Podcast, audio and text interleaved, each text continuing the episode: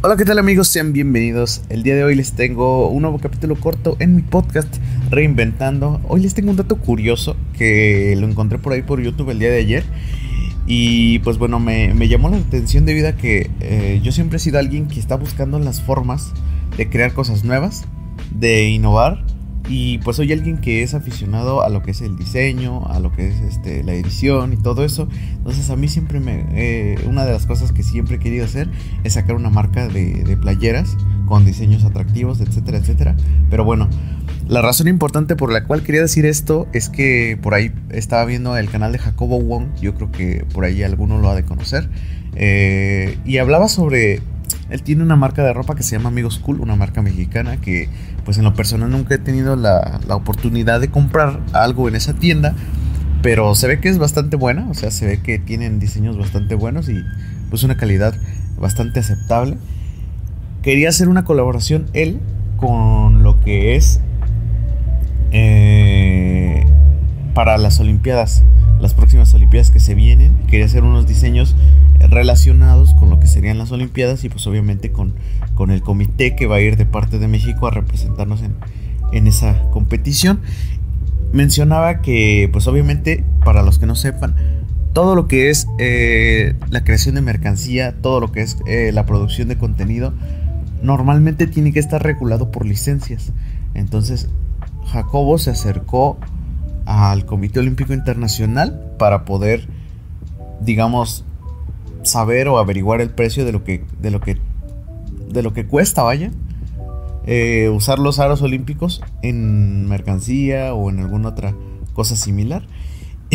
Mi sorpresa fue tal porque de verdad que es, algo que tenía la idea de que costaba mucho, pero cuando dijo la cifra me quedé así como que, wow, no, no me esperaba nada similar. Únicamente por usar los aros olímpicos en algún producto te cuesta nada más y nada menos que 60 millones de pesos.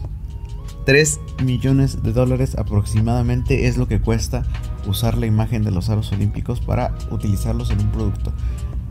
Obviamente, pues no, como es una marca pues relativamente nueva y digamos que es eh, local, no pudieron hacerse de los derechos. Es una cantidad bastante, bastante grande.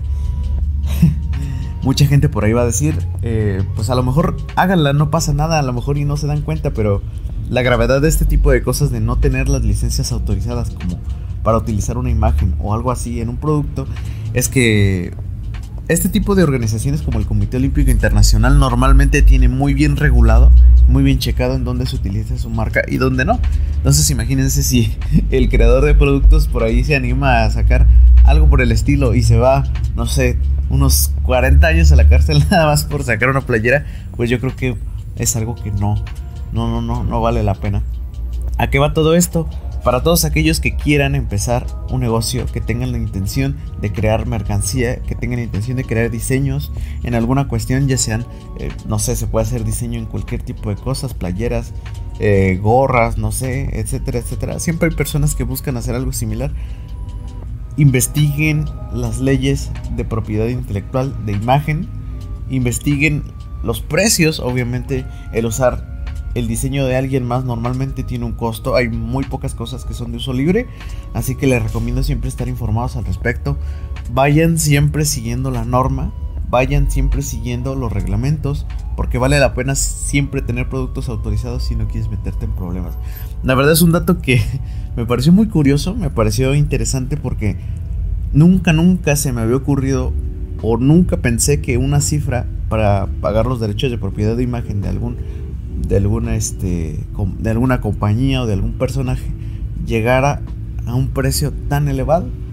Así que ahora cada que ustedes vean el logo de los Juegos Olímpicos en televisión o en, algún anuncio o en algún, eh, en algún tipo de marketing, imaginen que ese logo ahí vale 3 millones de dólares. Así que todas las veces que ustedes los vean, ahí hay 3 millones de dólares. Así que imagínense. Y pues bueno, este es un tema que me pareció bastante, bastante curioso para compartir con ustedes.